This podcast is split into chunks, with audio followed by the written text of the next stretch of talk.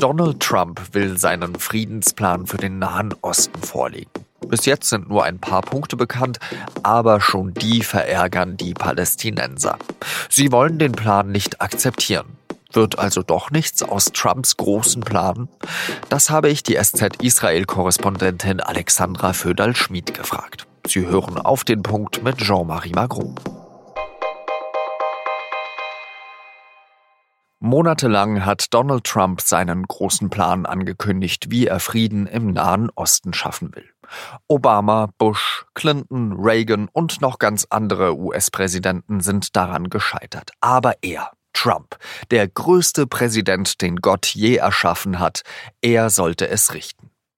Dann wurde der Deal immer wieder verschoben. Jetzt hat aber US-Vizepräsident Mike Pence bei einem Treffen mit dem israelischen Premier Netanyahu angekündigt, wann es soweit ist. Uh, President Trump uh, asked me to extend an invitation to Prime Minister Netanyahu to come to the White House next week to discuss uh, regional issues as well as the prospect of peace uh, here in the Holy Land. Trump hat also für den Dienstag Netanyahu und den israelischen Oppositionsführer Benny Gantz ins Weiße Haus eingeladen. Die ersten Punkte aus Trumps Friedensplan für den Nahen Osten sind im Übrigen schon in die Öffentlichkeit gedrungen. Und über die habe ich mit der Israel-Korrespondentin der Süddeutschen Zeitung Alexandra Föderl-Schmid gesprochen. Frau Föderl-Schmid, was steht denn eigentlich drin in diesem Nahost-Friedensplan von Donald Trump? Was wir äh, wissen, ist, was israelische Medien berichten. Und zwar äh, gehen die davon aus, dass die Souveränität Israels über die Siedlungen im Westjordanland ausgebreitet wird und Jerusalem auch äh, die ungeteilte Hauptstadt Israels werden soll. Die Palästinenser sollen einen eigenen Staat äh, kriegen. Äh, sie müssen aber Israel als jüdischen Staat mit der Hauptstadt Jerusalems anerkennen. Ein Schritt, der den Palästinensern sehr schwer fallen äh, wird, weil sie ja bisher gesagt haben, sie wollen einen palästinensischen Staat mit Ostjerusalem als Hauptstadt.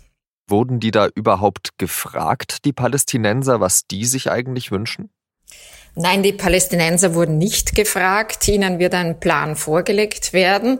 Es gibt schon seit Monaten keine Gespräche mehr zwischen den Amerikanern und den Palästinensern. Und zwar seit äh, Donald Trump angekündigt hat, er werde die Botschaft äh, von Tel Aviv nach Jerusalem äh, verlegen. Seither haben die Amerikaner auch die Gelder für die Palästinenser gestrichen. Bis jetzt gibt es auch keine Einladung an die Palästinenser nach Washington zu fahren. Verhandlungen zu kommen. Stößt da also das Prinzip Trump des maximalen Drucks an seine Grenzen? Dass er die Gelder gestrichen hat, hat nicht dazu geführt, dass die Palästinenser eingelenkt werden. Äh, es hat auch nicht funktioniert, die Palästinenser mit Geld zu locken. Vor einigen Monaten war eine Konferenz, wo Gelder versprochen worden sind für den äh, ökonomischen Aufbau eines möglichen Palästinenserstaates. Auch an dieser Konferenz in Bahrain haben die Palästinenser nicht teilgenommen. Also bis jetzt hat zumindest ähm, ja diese Zuckerbrot- und Peitsche-Methode bei den Palästinensern nicht verfangen. Donald Trump hat ja Benjamin Netanyahu und auch den oppositionellen Gantz nach Washington eingeladen. Jetzt sagt eben Gantz, er weiß noch gar nicht, ob er dahin fliegen würde. Ähm, wird dann diese ganze Veranstaltung dann obsolet, wenn eben dieser wichtige Mann nicht nach Washington kommt? Na, Benny Gantz hat äh, in dieser Woche eine bemerkenswerte Kehrtwende auch hingelegt. Äh, er hat bisher eine Position gegenüber den Palästinensern vertreten, die hieß, wir wollen Gespräche führen. Allerdings hat er auch gesagt, das Jordantal, da wolle er, dass äh, die Sicherheitskontrolle weiter in den Händen der Israelis liege. Anfang dieser Woche hat er nun sich auch klar für eine Annexion des Jordantales ausgesprochen. Das sind rund zehn Prozent des Westjordanlandes der Fläche und äh, ist damit auf einen Kurs eingeschwenkt, den auch Netanyahu vertritt. Das mag jetzt auch die Präsentation der Pläne in Washington beschleunigt haben, denn Netanyahu hat Druck gemacht auf Gans und hat gemeint, na, dann können wir doch in der Knesset jetzt schon vor der nächsten Mal am 2. März ähm, gemeinsam diesen Plan beschließen. Auch da zögert äh, Gans noch. Ihm wäre es wahrscheinlich lieber, wenn diese Fragen erst nach äh, der Wahl tatsächlich aufs Tapet kämen. Aber Trump hat ja auch innenpolitische Interessen. Er selbst möchte wiedergewählt werden in Amerika und hat mit der Vorstellung dieses Planes eben auch seine Wähler in den USA im Blick, da vor allem jüdische Wähler oder pro-israelische Wähler und auch Evangelikale, die eben auch einen starken pro-Israel-Standpunkt vertreten. Die Palästinenser haben ja schon gesagt, dass sie diesen Plan von Trump oder das, was bisher davon bekannt ist, nicht akzeptieren würden. Wie will man das dann durchbekommen? Also zwingt man die dann einfach dazu? Geht das überhaupt? In Wahrheit haben die Palästinenser kein Druckmittel, auch wenn äh, sie behaupten, sie würden jetzt Schritte, Maßnahmen setzen. Die palästinensische Führung agiert in dieser Sache eher auch hilflos, hofft auf Unterstützung der Europäer, fordert die Europäer auf, sie mögen sich doch als Vermittler einschalten, aber die Europäer halten sich zurück. Die Hamas, die im Gazastreifen regiert, die hat äh, bereits damit gedroht, es könnte eine neue Intifada kommen, also ein weiterer Palästinenseraufstand. Die israelische Armee äh, bereitet sich auf jeden Fall auf ähm, verschärfte Auseinandersetzungen vor. Wie könnte denn da vielleicht so ein Vermittlungsschritt aussehen? Sollte man da vielleicht so eine internationale Konferenz stattfinden lassen, wo eben auch Länder wie Ägypten, Jordanien ähm, und Libanon mit teilnehmen, dass man da eben zwischen diesen beiden Ländern diesen Plan vermitteln könnte? Die Frage ist einfach, wer ergreift die Initiative außer äh, dem Amerikanern? Und ähm, so wirklich erfolgversprechend äh, ist dieses Projekt ja nicht, wie die Erfahrungen der vergangenen Jahrzehnte zeigen. Donald Trump hat gesagt, er will diesen Deal und äh, er soll zu dem Deal des Jahrhunderts führen.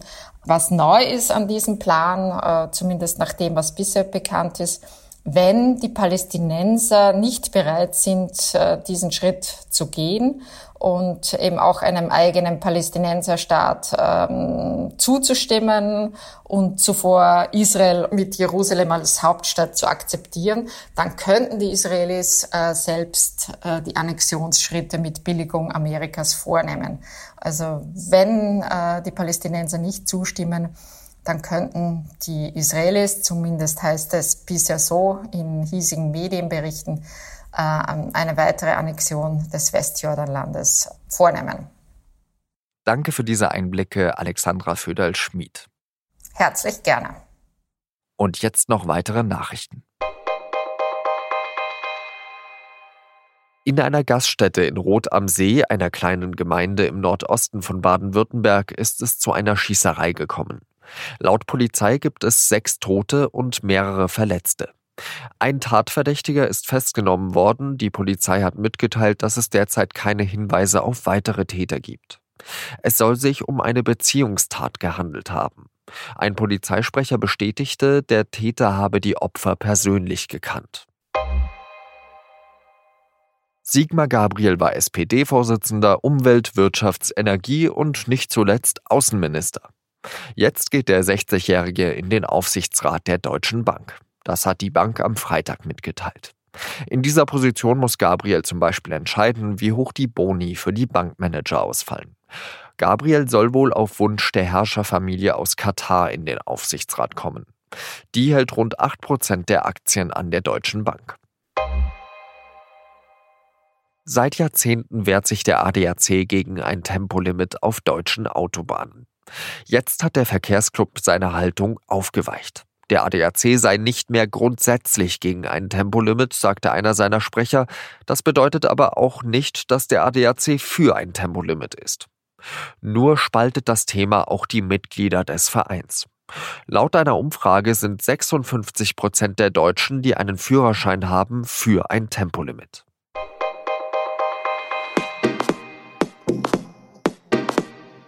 Vor 75 Jahren wurde das KZ Auschwitz-Birkenau befreit. Viele sagen heute, es sei ein unwirklicher Ort gewesen. Dabei war der Alltag in Auschwitz sehr real.